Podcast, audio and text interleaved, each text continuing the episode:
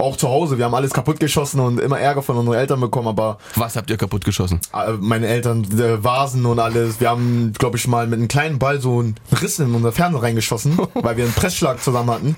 Also das war schon das, was mich so geprägt hat, glaube ich, so, dass meine Spielart halt ein bisschen härter geworden ist, weil mein Bruder war halt auch sehr, sehr, sehr so streng zu mir und so und wollte mir auch nichts schenken, obwohl er sieben Jahre älter war. Und er Aber am Ende war es gut eigentlich. ja, ne? auf jeden Fall. War gut. Mhm. Am Ende war es super.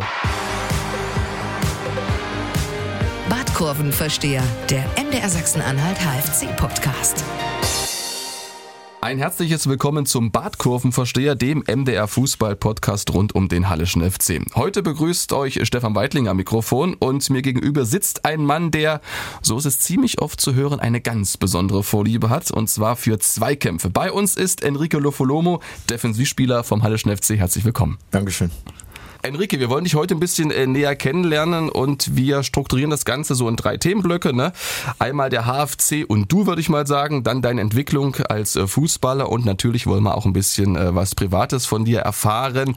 Dazu lassen wir auch immer wieder ein paar Hörerfragen einfließen. Vielen Dank dafür. Es gab sehr viele Fragen an dich und äh, du hast die Wahl. Wo wollen wir anfangen? Mit dem Privaten, mit dem äh, zum HFC oder mit deiner Karriere? Kannst du dir aussuchen. Gerne mit dem Privaten. Gern mit dem Privaten, okay, alles klar.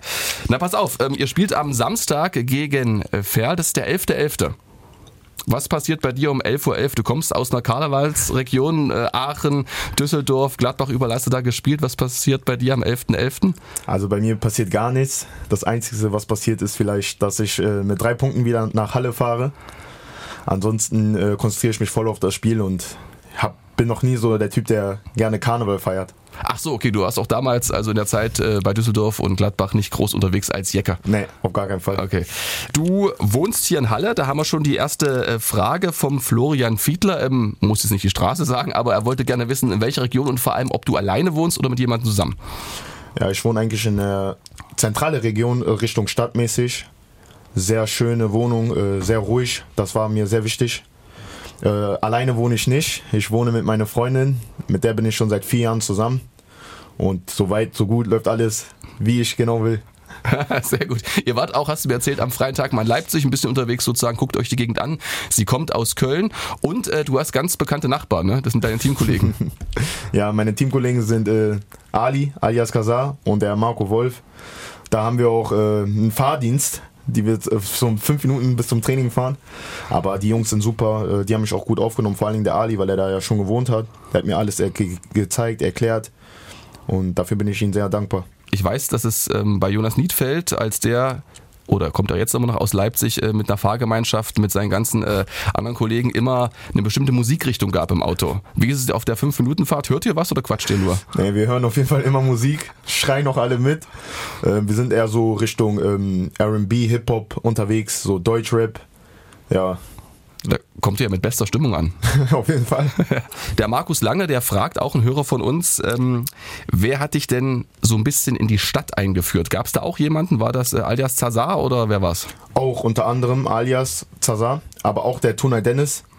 Äh, die haben mir hier Halle gezeigt und wenn ich ganz ehrlich bin, war ich sehr positiv überrascht über Halle. Also ich habe mir das nicht so vorgestellt, aber ich bin echt zufrieden hier zu sein. Ja. Was hat dich äh, vor allem überrascht? Das ist also, wenn ich ehrlich bin, leben hier sehr viele junge Menschen auch so Richtung ist eine Universitätsstadt, Genau, genau. Hm? das wollte ich gerade sagen. Und das war das, was mich sehr positiv überrascht hat. So, das ist so in meiner Altersklasse gewesen und der Vibe war einfach gut. Du dachtest, wo ihr wohnen nur Renten, aber da Nein, ja so ein das bisschen- nicht, aber ich hätte nicht so vorgestellt, dass es so extrem ist. So, ne? Die ganze Stadt ist ja nur voller Jugendliche, also wo ich am Tag da war. Und das fand ich schon sehr positiv. Hast du einen Lieblingsort, wo du gerne bist? Ja, im Stadion. okay. Aber ansonsten so ähm, eigentlich nicht. Ich habe, ähm, ich bin eher gerne einfach da, ich weiß nicht, da, wo das Wasser ist, An der Saale meinst du? an der Saale. Ja, da genau. gehe ich gerne spazieren mit meiner Freundin. Ja. Und das ist schon cool da.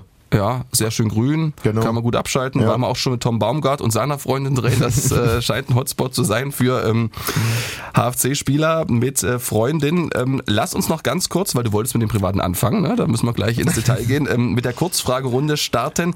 Gibt es denn einen Beruf, in dem du nicht sofort als Amateur auffallen würdest? Das ist eine sehr gute Frage. Wir können die auch nach hinten schieben, kannst du noch ein bisschen überlegen. Und dann stellen wir die noch am Ende der, der Ja, dann am Sendung. Ende. Ja, am Ja. Ende, okay. Ähm, für welche Sportart bist du nicht geschaffen? Schwimmen. Warum? Also kannst du schwimmen? Ja. Ich kann schwimmen, aber extrem langsam. Okay. Liegt es an der Technik? Ja, genau. Also Weil meine- Ausdauer und Kraft hast du ja. Ausdauer und Kraft, ja, aber die Technik beim, also beim Schwimmen ist von mir ist gar nicht gut. Okay. Mal Ambition, das zu ändern oder ist okay so? Ja, auf jeden Fall mal Ambition zu ändern, aber ich lasse mir da noch ein bisschen Zeit. Ist auch okay. Wie lange äh, kommst du eigentlich ohne Handy aus? Den ganzen Tag. Echt? Ja. Hast du ähm, Instagram oder bist du Ja, unterwegs ich habe und so? alles, ja? aber ich habe halt eine Freundin und mit der komme ich halt gut aus. Wir reden halt den ganzen Tag zusammen und ja. das reicht mir auch. Interessiert sie sich auch für deine Fußballspiele? Wertet ihr auch Fußballspiele aus oder geht es so um dies und das? Ja, sie wertet auch meine Fußballspiele aus und sie ist da knallhart. Also wenn ich ein schlechtes Spiel gespielt habe, dann nimmt sie auch kein Blatt vom Mund. Dann sagt die mir direkt, ich komme nach Hause, mach die Tür auf und sagt, heute war scheiße oder so. Ehrlich, Aber ja? ja, sie ist da knallhart. Aber es gefällt mir. Ich mag das mehr so, als wenn man hinter dem Rücken so sagt, so Ja. zu mir, ich spiele gut, aber dann zu jemand anderes spiele ich schlecht, deswegen. Okay, also ganz direkt raus. Wir können ja mal den Vornamen sagen. Wie heißt sie? Ashley. Ashley, okay. Ihr kennt euch aus, es kommt aus Köln, hat Ja, man schon genau. gesagt, genau. Ist sie auch im Stadion noch mit dabei? Ja, sie ist immer dabei. Bei jedem Heimspiel. Auswärtsspiele halt schwer, weil wir halt so lange unterwegs sind, so fünf, sechs Stunden, aber bei jedem Heimspiel ist sie da. Cool. Und ähm, abschließende Frage dazu. Du hast gesagt, sie ist sehr direkt, sie kritisiert. Hat sie auch Alternativvorschläge, wie du es besser machen kannst? Ja, das schon, aber sie hat halt mit Fußball halt nichts zu, zu tun. So, für der ist es halt sehr einfach, so von irgendwas zu sagen, so, ja, das musst du besser machen, das musst du besser, aber sie ist halt sehr knallhart bei der Meinung. Okay, lass uns noch zwei abschließende Fragen äh, versuchen. Womit kann man deine Laune schlagartig verbessern? Mit Essen. Oh, okay. Also, wenn ich gutes Essen auf den Tisch kriege, dann habe ich direkt ein Grinsen über beide Backen. Ja, deshalb auch die Verbindung zu Tuna Denis, der ist ja ein begnadeter Koch. Koch, ja, genau. da bin ich auch sehr gerne, weil er kocht halt super. Sag mal, was, was gibt's da zum Beispiel? Also ist Lasagne. Das? Lasagne. Ist ja erstmal ein klassisches Gericht, aber man braucht den gewissen Pfiff wahrscheinlich. Genau. Ne? Also von Tula die Lasagne, die ist fast so gut wie die von meiner Mutter. Okay, ja. Und gibt's noch ein zweites Gericht, was du selbst vielleicht auch zubereitest? Ja, Carbonara. Ah, cool. So Carbonara ist mein, einer meiner Lieblingsgerichte. Äh, und das kann ich halt jeden Tag essen. Ist ja auch nicht verkehrt. Sozusagen Nudeln, dann ein bisschen Protein durch den Schinkenspeck, Ja, genau. das ist eigentlich optimal. Welchen Tag in deinem Leben würdest du gerne noch einmal erleben? Das sind sehr gute Fragen. Ich sag mal so, ähm, ja, das, da war ich im Urlaub. Also da war ich in, in der Heimat in Kongo. Da habe ich halt meine zum ersten Mal meine Oma und meinen Opa kennengelernt, Mutter, äh, Vater, äh, vaterlicher Seite.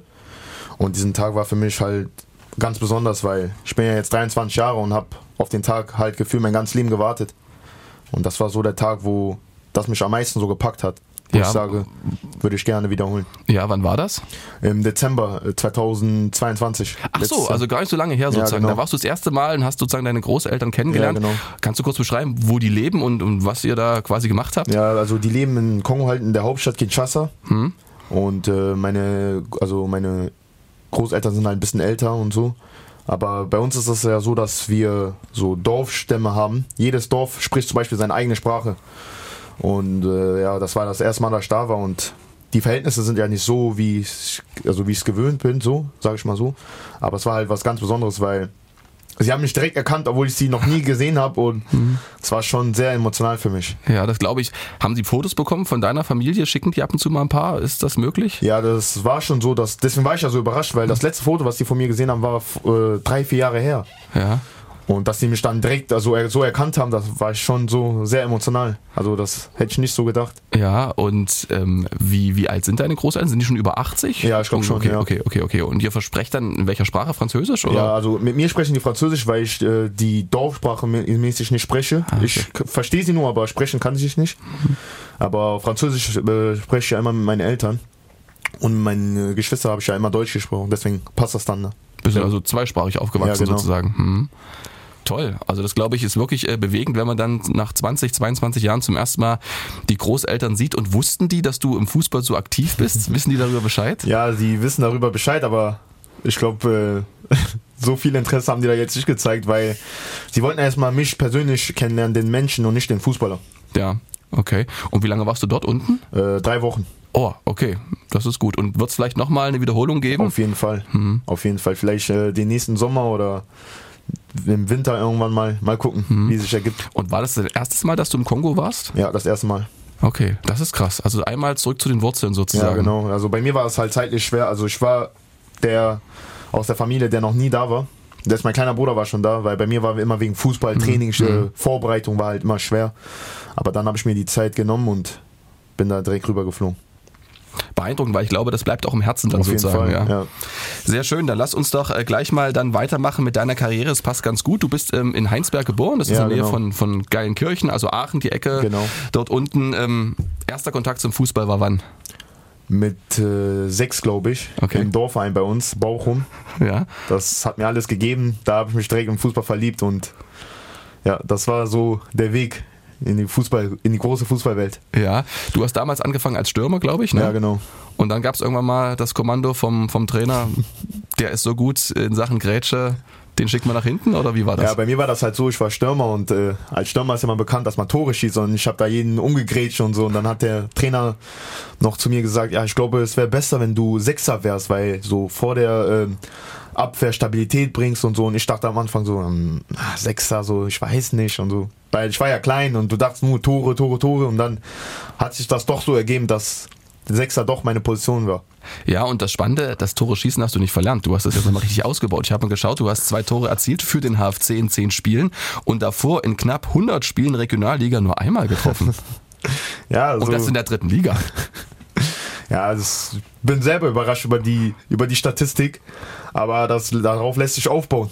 Ja, okay. Und dann hast du deinen Werdegang ähm, weiter vollzogen, warst dann äh, bei Alemannia Aachen, hast Jugendabteilungen durchlaufen bei Fortuna Düsseldorf und dann bist du angekommen bei Borussia Mönchengladbach.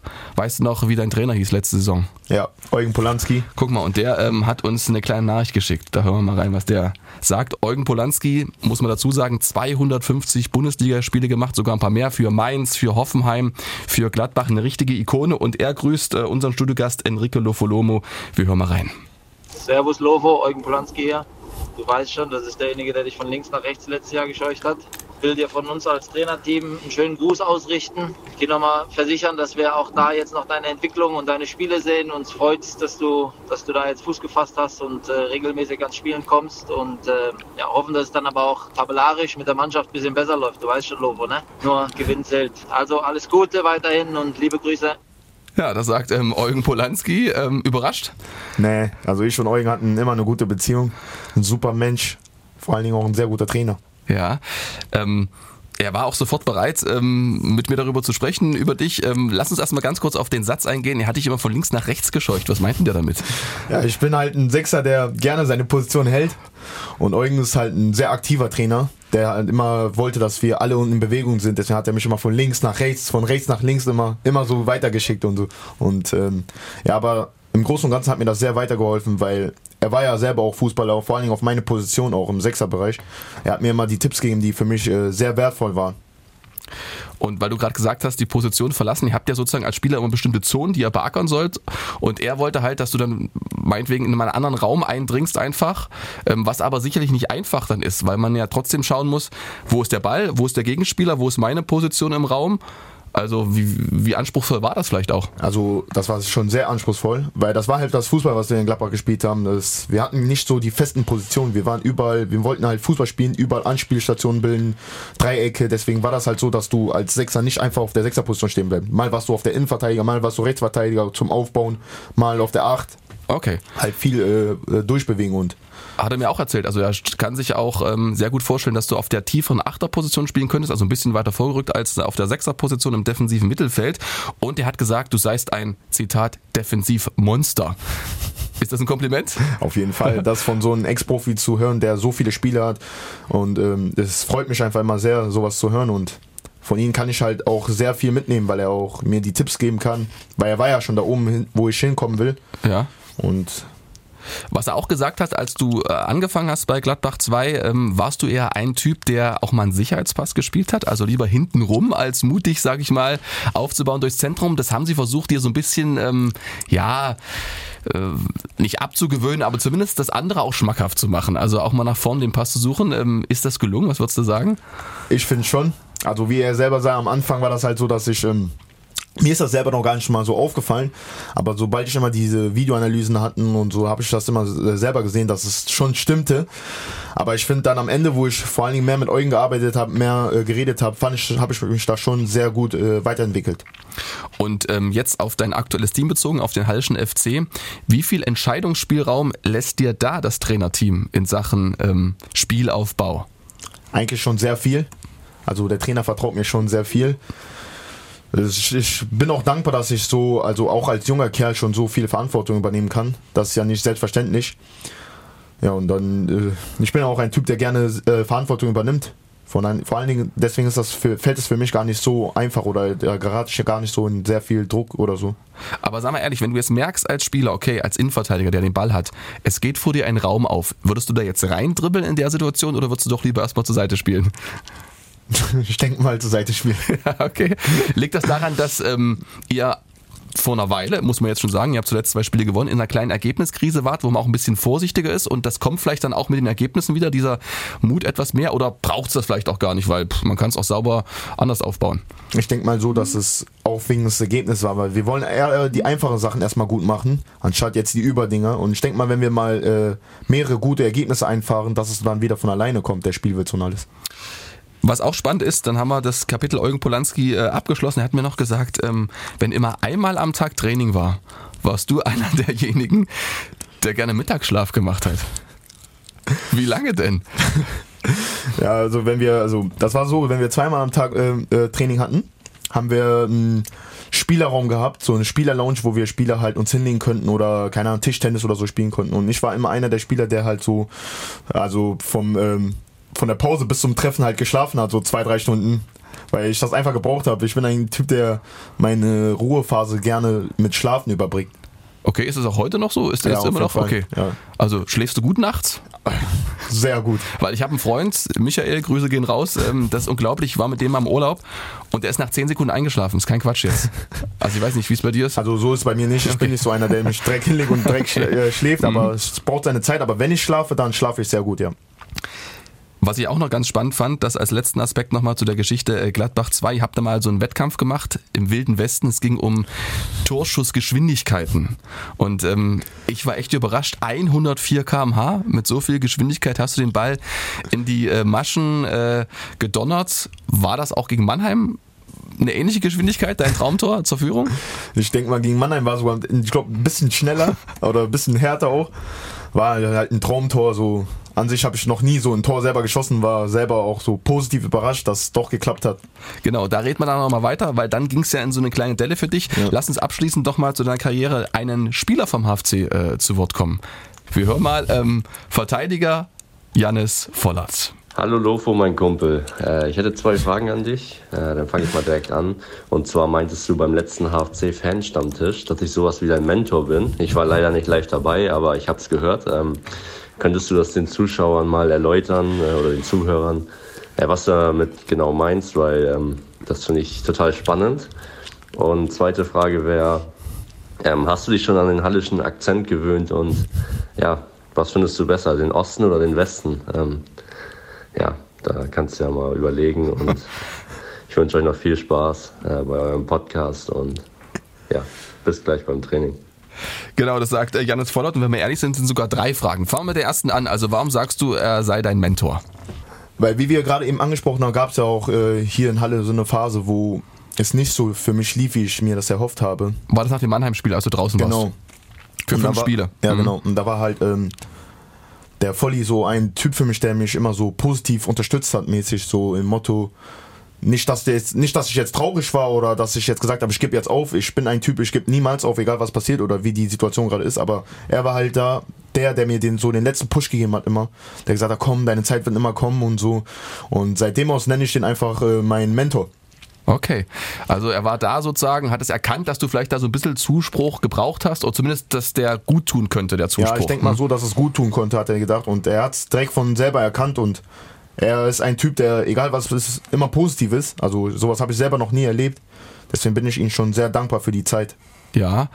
Ist das vielleicht auch wichtig? Ihr spielt jetzt auch in der Dreierkette zusammen hinten. Ähm, er ist sozusagen dein äh, linker Part. Wie läuft die Zusammenarbeit, vor allem auch die Kommunikation? Ja, die läuft äh, 1A. Also mit Volli kann man nichts falsch machen. Er ist immer für einen da im Spiel und ich bin für ihn da. So, wir denken uns gegenseitig so, wir machen uns den Rücken stark so zusammen. Super Typ einfach. Okay. Und seine zweite Frage, hast du dich an den Dialekt schon gewöhnt?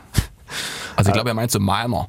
Das kann der Trainer übrigens schon sagen, ne? Er begrüßt manchmal meiner, macht er gut. Also das ist, also, also das muss ich mir noch, glaube ich, ein bisschen durch den Kopf gehen lassen, weil es gibt so manche Sachen, so wenn, keine Ahnung, zum Beispiel meiner und so auch redet oder, oder zum Beispiel unsere ähm, Teammanagerin, da brauche ich so ein paar Minuten, bis ich das erstmal verstanden habe oder ein paar Sekunden, weil das, der Akzent ist einfach komplett anders als da, wo ich herkomme, ne? Ist ja, Ja. normal auch.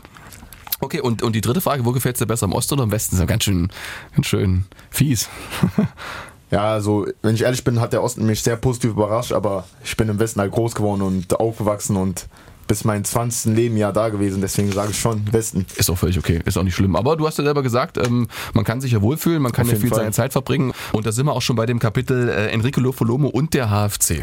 Pass auf, du bist gekommen von Gladbach 2. Ich habe mir mal das Trainingsgelände angeschaut.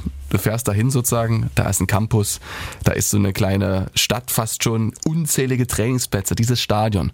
Und dann kommst du nach Halle und da ist so ein Trainingsplatz hinterm Stadion. Was hast du da gedacht, das erste Mal? Eigentlich nichts. Ich bin nicht so der Typ, der jetzt, wenn ich von großen Vereinen komme, jetzt zu etwas kleineren, dass ich jetzt sage, oh, ein Trainingsplatz und so. Und das ist das, was ich, das, was ich auch wollte. Ich kam jetzt von einem Verein, wo ich alles hatte. Und jetzt wollte ich mir das mal eine andere Perspektive angucken und wie es eigentlich ist, so wenn man nicht so viele Plätze hat und so. Und außerdem ist der HFC ja noch, spielt ja immer noch eine Liga äh, drüber, wo ich äh, auch war. Deswegen sind da, es gibt natürlich überall negative und positive Aspekte von den Teil. Ja, Rente Asch, das ist auch einer aus unserer Community, der fragt, ähm, warum hast du dich dann am Ende, du hast jetzt schon im Teilaspekten angedeutet, für den HFC entschieden? Hattest du keine anderen Angebote? Doch, da waren, also ich war schon mit vielen Drittligavereinen im Austausch, aber beim HFC war Wer das. zum Beispiel? Konntest du das sagen? Aue. Aue, okay. Beim HFC war halt so, dass, ähm, dass die Gespräche und das, was man mir gesagt hat, halt am besten war. Und ich bin halt so ein Typ, der mehr so das Vertrauen braucht als so die Garantie, dass ich jetzt jedes Spiel machen werde. Das wird halt nicht passieren. Es werden immer Up und Downs geben, aber die Gespräche waren einfach gut und das Wichtigste war, dass ich mich als Fußballer und als Mensch auch weiterentwickeln kann, weil mir das persönlich sehr wichtig ist. Und den Eindruck hattest du nicht ganz so in Aue bei deinen Gesprächen oder ist schwierig wahrscheinlich, ne? Ja, Also- so, so, so kann man das nicht sagen. Die Gespräche in Aue waren ja auch gut, aber ich fand in Halle war einfach, hat einfach alles besser gepasst und ich fühle mich auch hier wohl und freue mich auch sehr, dass ich hier bin. Ähm, Niklas Kreuzer, Genesungswünsche gehen nochmal raus an den äh, Vizekapitän des Hallischen FC. Der hat mir mal erzählt, als du auf den Trainingsplatz gekommen bist, das erste Mal, er kannte dich nicht. Er hat noch nie von dir gehört. Und auf einmal gehst du auf diesen Trainingsplatz, führst die ersten Zweikämpfe und er hat gesagt, du hast es mit einer Selbstverständlichkeit geführt. Woher kommt diese Selbstverständlichkeit? Das ist eine gute Frage. Also ich weiß es, wenn ich ehrlich bin, selber nicht. Ich bin äh, so eigentlich ein ganz lockerer Typ so außerhalb des Platzes. Und wenn ich im Platz bin, dann schalte ich halt komplett ab und gehe halt voll auf 100 Prozent, ne? Und äh, woher das kommt, das weiß ich wirklich nicht. Ähm, du bist jetzt nach vier Jahren Regionalliga in der dritten Liga angekommen, hast den Sprung geschafft. Ähm, vier Jahre Regionalliga, fast 100 Spiele für Düsseldorf 2, Gladbach 2. Wie geduldig muss man manchmal sein? Sehr geduldig. Also im Fußball muss ist Geduld das Wichtigste. So, es, natürlich gab es Möglichkeiten, wo ich schon früher in die dritte Liga wechseln kann, aber ich war halt so, ich war auf jeden Fall schon bereit, aber ich fand, dass mir ein Jahr Regionalliga oder die zwei Jahre Regionalliga bei Gladbach noch extrem gut getan hätten, weil da habe ich mich nochmal als Mensch vor allen Dingen, weil ich in der Region eh war oder als Fußballer auch, zum Beispiel auch mit dem Trainer Eugen Polanski nochmal ganz deutlich weiterentwickelt. Kannst du da einen konkreten Schritt sagen? Also irgendwas, was dir jetzt direkt einfällt, wo du sagst, das war genau wichtig, ich war da und habe diese Fähigkeit weiterentwickelt? Ja, ich finde so das Spielerische bei Gladbach. Weil bei Düsseldorf war das halt so, dass wir viel über den Kampf kamen und so. Und das war bei mir ja eh schon da, das, der Kampf. Okay. Und in Düsseldorf war halt so, dass ich noch dazugelernt habe, äh, in Gladbach war das dazu, dass ich noch zugelernt habe, noch Fußball zu spielen. Und das war halt, das war das entscheidende Punkt, warum ich mich auch für Gladbach entschieden habe. Weil das war, das ist der Gladbacher Weg einfach. Und ähm, dein Weg in Halle, der war am Anfang sehr positiv. Du hast gespielt, dann ähm, gab es das Spiel gegen Mannheim, dann gab es danach nur noch einen Kurzeinsatz äh, gegen Sandhausen danach warst du fünf Spiele raus. Aber Enrique Lofolomo, wenn wir uns die Statistik anschauen, ja, also mit dir holte der HFC in acht Spielen 13 Punkte. In den fünf Spielen, in denen du nicht dabei warst, nur ein Pünktchen. Und was sagt uns das? Ja, man kann halt sagen jetzt so, dass es mit mir halt besser läuft, aber die fünf Spiele für mich, war, wo ich jetzt nicht gespielt habe, waren für mich auch sehr, sage ich mal, äh, positiv eigentlich, weil ich von draußen halt gesehen habe, noch besser gesehen habe, was fehlt oder wenn, wenn ich reinkomme, was kann ich besser machen. Zum Beispiel, was hat denn zum Beispiel gefehlt vielleicht? Eine Kleinigkeit. Ja, es ist schwierig so. Also ich fand das Fehlen, also vom Fehlen kann man halt nicht sprechen. So, ich fand, ich, ich sag so, da waren einfach so Kleinigkeiten, die nicht stimmte. So, wir hatten einfach keine gute Abläufe oder auch sehr viel Pech. Aber von Pech können wir ja nicht reden, weil es, wenn man da unten ist, dann ist man schon eigentlich zu Recht da unten. Aber ich sag mal so, dass es war einfach so, dass vielleicht auch die Einstellung nicht so da war, wie eigentlich erhofft, auch bei mir. Ja. Also ich rede jetzt auch von mir und nicht nur von den anderen. Aber ich finde, dass wir jetzt zum Beispiel sind wir in so einen Punkt gekommen, wo es, wo man auch merkt einfach, dass die Stimmung, jeder will, jeder will da raus und jeder will einfach das Beste für, äh, der wünscht das Beste für den einzelnen Mitspieler. Okay, und das sieht man ja auch. Ihr habt jetzt äh, dreimal gewonnen, inklusive Landespokal in der letzten Woche. Und da passen auch die Fragen von Jörg Haser und nochmal von Rente Asch hinten dran. Also es geht nochmal um deine Spielpause. Die kann zum Beispiel Jörg Haser nicht nachvollziehen. Und Rente Asch fragt, ähm, was hat dir denn der Trainer dann genau gesagt? Ja, der Trainer, also ich war, das war jetzt nicht so, dass ich fünf Spiele komplett raus war oder so. Ich war immer noch im ständigen Austausch mit dem Trainer und der Trainer meinte zu mir, Nee, raus aus dem Spiel natürlich sozusagen. Du warst ja auch im Kader und so. Ja, ne? genau. genau. Und der Trainer meinte halt zu mir, dass ich weiter geduldig bleiben soll und äh, weiter äh, Gas geben soll und äh, dass es jetzt nun so eine Phase ist und so eine Phase gibt's immer im Fußball. Und Deswegen sollte man da nicht seinen Kopf im Sand stecken oder so. Deswegen einfach raus, Brust raus, weitermachen und Gas geben. Das ist das Wichtigste. Es hat funktioniert. Wir sprachen gerade über äh, Sretoristic. Er hat einen Co-Trainer, hat zwei sozusagen, ähm, den Kollegen Pinto und Leutenecker. Ähm, wie erlebst du das? Wie herausfordernd ist es, unter diesen drei Leuten äh, zu arbeiten? Sehr herausfordernd, herausfordernd, weil die, die drei wollen immer nur 100% sehen. Also auch, sie sagen auch zu uns, wenn das Spiel nicht läuft, aber wir 100% geben, werden sie zufrieden und so. Und da sind schon so mehr Perfektionisten. Da muss immer alles gut, perfekt sein und so. Und auch wenn wir jetzt auch letztes Spiel gewonnen haben, der Trainer sagt immer noch, ja, das, das können wir besser machen und so. Und das finde ich schon sehr gut.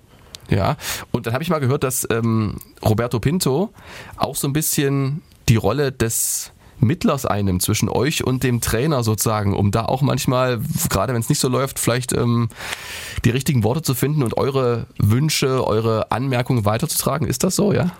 Ja, das ist, ähm, also es gibt halt, man, manche Spieler verstehen sich mit denen, mit dem besser und so. Und äh, manche Spieler gehen halt zum Co-Trainer und sagen dann so, ja, ähm, was kann ich besser machen? Und Roberto Pinto ist halt so die, die Brücke, sag ich mal so, der dann so, weil der weiß ja, die sitzen ja immer zusammen in der Kabine, der weiß halt so, wo das abgeht und so, dann sagt er so, das, das kannst du besser machen oder das, da, du, Lofo, du musst daran noch mehr arbeiten und Deswegen sage ich schon so, dass es schon die Brücke zwischen Spieler und Trainer ist.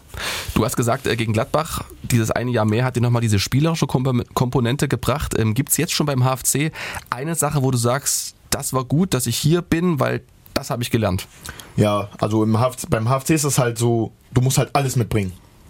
Du musst äh, die Einstellung mitbringen, du musst das Spielerische mitbringen. Und im Gladbach war das halt so, dass du, ähm, wenn du das Spielerische hast, schon gute Punkte hattest, so, ne? Das, also weißt du, wie ich meine? Ja, ja, klar, genau. Da hast du schon was, ein Stein im Brett Du, sozusagen. genau, das war schon da so wichtig. warst du genau. schon ein, ein, sagen wir mal, wichtiger Spieler, so, wenn du das Spielerische hattest. Aber natürlich, ich war eh ein, immer ein Spieler, ich kam immer über die Einstellung und aber beim HFC ist das halt so, dass du die Einstellung mitbringen musst, du musst die Mentalität mitbringen, du musst das Fußballerische, du musst einfach alles in alles da sein. Und wer das nicht einfordert oder nicht auf den Platz bringt, der sitzt auf der Bank. Kann schnell. Kann man so sagen. ja. ähm, abschließend dazu, ich habe auch gehört, die Videositzungen. Die haben manchmal, ich sag nicht Spielfilmlänge, aber die können schon ein bisschen ausschweifender werden. Wie hältst du da konkret die Konzentration hoch? Ja, also da, der Trainer macht das schon gut, weil der dann zwischendurch einfach aus dem Nichts Fragen stellt. Ehrlich? Ja. Mit melden oder einfach direkt? Nee, also der sagt was und dann denkst du dir, okay, jetzt kann ich mal ein bisschen runterfahren und dann kommt so Lofo, was sagst du denn dazu? Und da musst du direkt hellwach sein und direkt antworten, deswegen da ist nicht so mit abschalten. Du musst halt jede äh, Situation beobachten und das ist auch gut, wenn ich zum Beispiel beobachte, was ein Stürmer so macht, wie Baum oder man kann einfach viel lernen daraus. Falls Das- ich mal in der Situation bin, das kann immer passieren im Fußball, da weiß man nie. Ja. Habt ihr euch eigentlich ähm, dein Tor gegen Ulm nochmal angeschaut? Weil ich fand beeindruckend sozusagen, dein Gegenspieler Geier, der klebt ja wirklich an dir, der ist ja mit rumgefallen, den hast du ja mit runtergerissen. Habt ihr das nochmal besprochen? Ja, also das hat, das hat der Trainer uns gezeigt. Vor allen Dingen mir. Als und Vorbild, oder? Ja, schon. Also das war einfach, der meinte, das ist, so sollte sein. Das war halt ein Tor, der so mit Wille, ne? Ich hab mir gedacht, wo der Ball schon reinkam, so, den mache ich jetzt, egal was passiert und egal wie der mich hält und so. Und das war einfach die Überzeugung, die mich da gepackt hat. Und der war wirklich wie so ein Rucksack hinten bei dir drauf und fiel dann sozusagen mit dir zur Seite. Und ich glaube, das ist es sozusagen, was deine große Stärke ist, da diesen Willen zu haben, egal was ist. Ich lasse mich da jetzt nicht fallen wegen so einem kleinen Zupfer. Ich bin Enrique Lofolomo und gefühlt, weiß ich nicht, was wiegst du? 85 Kilo Muskelmasse. Ja. 85? Äh, so jetzt so 83,5 Also, ungefähr. Und nach der Carbonara 85. nee, nach der Carbonara weniger. Wieso weniger? Weil da, äh, ja, Nudeln. Also, okay. Geht in den Gains rein. Wo rein? In den Gains. Was ist denn das? Das ist Muskeln. Achso, Englisch oder was? Ich dachte, ja, das heißt- so. Sagt man einfach so. Okay, cooler, cooler Begriff.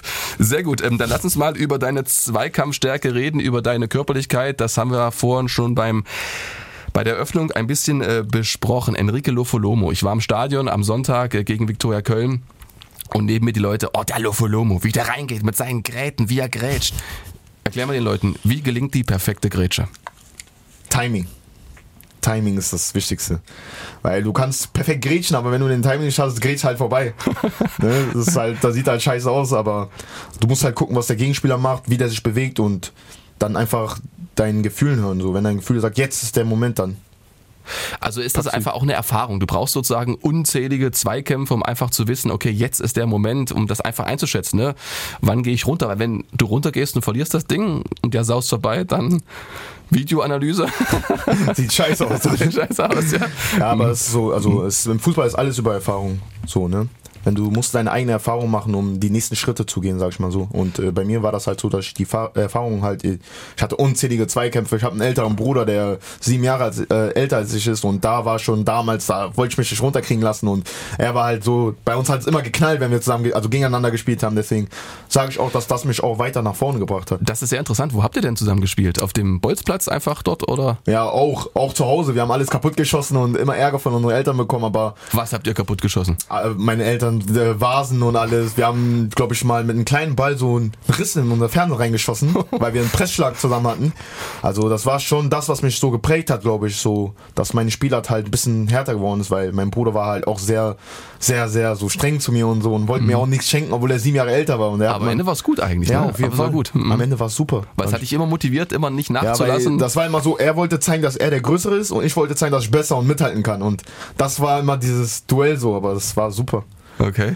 Wow. Dann lass uns noch mal eine Sache ansprechen. Die gesamte Hörerschaft, von denen ich hier Fragen bekommen habe über unsere WhatsApp-Gruppe, die lobt dich. Die sagt, wow, nämlich nicht WhatsApp-Gruppe, über unsere Facebook-Gruppe, so muss es richtig heißen. Zum Beispiel Steffen Tell Meyer sagt, äh, du bist aktuell einer der besten Spieler im Team. Auch die anderen loben dich. Und da gibt's ähm, die Frage von unserem Hörer Klaus. Bei diesem ganzen Lob fragen sich aber alle, wie schafft man es, endlich mal zu Null zu spielen? Ja, erstmal Dankeschön. Und ähm, ja, das ist halt, ähm, das, man kann zu null, man braucht elf Mann auf dem Platz und die zusammenhalten, die sich die Rücken stärken und das ist halt extrem wichtig. Und ich sag mal so, wir f- fangen erstmal an, kleine Brötchen zu backen. Und äh, wir müssen in jedem Training halt 100% Gas geben. Wir haben jetzt auch schon gearbeitet, so machen sehr viel defensiv im Training und so eins gegen eins. Das hatten wir davor jetzt nicht so extrem gemacht. Aber ich finde, das ist das, was uns weiterhilft und auch nach vorne bringen wird. Haben die Bock eigentlich im Training eins gegen eins zu spielen Ja, gegen auf dich? jeden Fall. Gegen dich? Gegen mich ist ein bisschen schwer, weil es auch ich selber keine Lust. Aber nein, äh, natürlich, so, die nehmen das alle an und wir machen das schon, auf jeden Fall. Was jetzt vielleicht ein ganz interessanter Aspekt ist, den würde ich mit dir noch ganz kurz ähm, diskutieren. Und zwar deine Präsenz, die haben wir oft genug angesprochen. Da habe ich mal gehört, ähm, dass die auch ein Vorteil ist, weil wenn jemand so wuchtig und gleichzeitig auch filigran in die Zweikämpfe geht, dann verzeiht man vielleicht mal ein bisschen mehr einen Fehler als bei einem anderen Spieler, wo es von der Ausstrahlung her eher so ein bisschen arrogant vielleicht wirkt, obwohl er gar nicht so ist. Hast du auch das Gefühl, dass das so ist? Na, also eigentlich nicht. Ich habe so das Gefühl, dass äh, egal wer bei mir in der Mannschaft einen Fehler macht, ich versuche halt zu 100% ihn äh, den Fehler auszubügeln oder so und das habe ich auch das Gefühl, dass ich, wenn ich einen Fehler mache, dass zum Beispiel ein Nita oder so auch mir hilft sehr viel oder ein Volli. Deswegen sage ich mal so, bei uns gibt's nicht, äh, ja, einer hat nur weil der Einstellung besser aussieht oder so, das weiß man ja nie. Vielleicht ist sogar von den anderen, wo das nicht so gut aussieht, hat vielleicht eine bessere Einstellung als jemand Genau, anderes. aber manchmal ist es so sozusagen. Also die Leute beurteilen halt von vom Augenkontakt, also wie sie einfach dein Fußballspiel bewerten und da ist das, dachte ich so, ist das vielleicht schon ein Vorteil, wenn man halt immer so eine gewisse Robustheit hat, Körperlichkeit, dann wirkt es irgendwie immer ein bisschen mehr nach Kämpfen. Ja. Obwohl es vielleicht gar nicht bei anderen schlechter ist. Ja, das kann, also Mhm. vielleicht ich weiß auf jeden Fall, was du meinst. Vielleicht ist es auch so von außen, dass man das halt so, dass das so rüberkommt. Mhm. Ich denke mal so, dass es bei mir so der Fall ist. Dass, also bei mir ist es halt so der Fall, dass ich auch wirklich komplett über die Einstellung komme und die, über die Mentalität und, und das ist das, was wir jetzt auch reinbringen werden in der Mannschaft. Und trotzdem muss man sagen, also du bist jetzt nicht der gelbe Kartenkönig. Also ich habe mal geguckt, ähm, so viel gelbe Karten waren das gar nicht. Äh, 52 in 130 Regionalligaspielen und äh, erst einmal in deiner Karriere gelb-rot, noch nie eine rote Karte. Nee, noch nie. Also du kennst auch den Grad zwischen Rustikalität und wenn man die überschreitet und Ja. unfair wird. Auf jeden Fall, das ist, also die Hat Statistik habe auch dein, dein, dein Bruder dir beigebracht? War das auch so ein Punkt, dass du ihn nie überschritten hast, weil es dein Bruder war sozusagen? Ja, vielleicht? bei meinem Bruder habe ich schon, äh, schon, Wär schon rot gewesen, oft, ja? über die Grenze, aber das war auch das, also wie, ah, das ist Lerneffekt. Genau, das wollte ich gerade sagen. Das, wo ich schon bei meinem Bruder gesehen habe, okay, jetzt habe ich überschritten, hat er mich auch so manchmal so halt bestraft hat dafür und so. Und jetzt weiß ich so, dass man nimmt im Leben alles mit. Fußball ist, ich sag immer, Fußball ist so wie das Leben. Es sind immer Up und Downs, es kommen gute, es kommen schlechte Zeiten, du lernst immer mehr, äh, viele Charaktere kennen. Aber das ist halt schon so gewesen, dass ich halt sehr viele gelbe Karten eigentlich hatte, aber noch nie eine rote. Ich habe immer so, wo ich gelb hatte, war ich immer ganz vorsichtig. Dann habe ich so mit dem Kopf bedacht, so, okay, lohnt das jetzt da reinzubrettern oder Aber ist das dann eigentlich nicht gefährlich sozusagen? Also wenn man dann vielleicht so ein paar Prozentpünktchen nachlässt und dann eben nicht mit dieser Aggressivität in den Zweikampf Nee, das geht? war, das war nicht nachlassen, das war eher ein bisschen, also ich war, ich, ich kann nicht, also ich gehe immer hart in die Zweikämpfe rein. Okay. Aber es war halt ein bisschen vorsichtiger so. äh, Immer abwarten und äh, aufdrehen lassen, vielleicht auf mich zukommen, nie eine Seite geben und dann zupacken. So mäßig war das. Und nicht einfach von hinten. Äh, Das war sehr interessant. Mach nochmal ganz langsam. Also aufdrehen lassen, du lässt den Gegner aufdrehen sozusagen. Er kann sozusagen mit dem Gesicht nach vorne aufs Tor genau. laufen. Und dann gebe, biete ich ihnen eine Seite an, rechts oder links. Und wenn ich dann Wo er sehe. vorbeigehen könnte. Genau. Also meistens stehe ich schon seitlich auf der rechten Seite. Das ist gut, das liebt der Trainer. Wirklich, das weiß ich. Der liebt Manchmal Bonucci dann, sozusagen, äh, der steht auch immer so versetzt Genau, da. Dann stehe ich seitlich auf der rechten Seite und wenn ich dann sehe, wirklich, er, er geht auf die Seite, wo ich äh, die, die aufmache, die Seite, da packe ich direkt zu, weil da kann es meistens kein Foul sein, weil ich nur den Ball, also ich kann meinen Körper reinlegen, Genau. ist ja kein Foul mehr dann. Enrique Lofolomo. Dann ähm, sage ich schon mal vielen Dank, aber wir haben ja noch unsere Eingangsfrage. Da hat's du jetzt Zeit. Ähm, ich guck mal, äh, 38 Minuten. Und zwar war das welche? Genau. In welchem anderen Beruf würdest du nicht sofort als Amateur auffallen? Ist dir was eingefallen? Ja. Maler und Lackierer. Wirklich? Ja. Hast du eine Ausbildung äh, gemacht? Nee, mein Bruder ist Maler und Lackierer. Und äh, weil wenn zu Hause, also mein Bruder wohnt leider nicht mehr zu Hause. Aber wenn wir zu Hause was streichen müssen, kam der mal zu mir und sagt, komm, äh, komm mal mit, ich zeig dir mal, wie es geht und so. Und äh, ja, das Abkleben und äh, alles, das habe ich drauf. Jetzt langsam. Ja. Aber ich denke mal so, dass ich da auf einem guten Weg bin, eigentlich. Und äh, die Wohnung bei dir, war die schon gemalert, wo du jetzt eingezogen bist? Ja, die war okay. schon. okay, ich dachte. Mein Bruder wollte trotzdem, da meinte ich, naja, alles gut, lass mal sein. Das passt schon so. Okay, also du fühlst dich wohl, sehr schön und äh, kannst auch, wenn man anderer HFC-Spieler Hilfe braucht, zur Not einspringen, dann kann er sich die Malerkosten sparen. Zur Not, ja. Zur Not, ja. Alles klar, Enrique Lofolomo, äh, jetzt geht's gegen Ferl am Samstag, das noch abschließend ähm, Serie fortsetzen oder was ist das Motto? Ja, auf jeden Fall. Wir wollen also jedes Spiel gewinnen und darauf bauen wir jetzt diese Woche auf. Vielen Dank, sage ich. Das hat sehr viel Spaß gemacht, war sehr interessant. Dankeschön.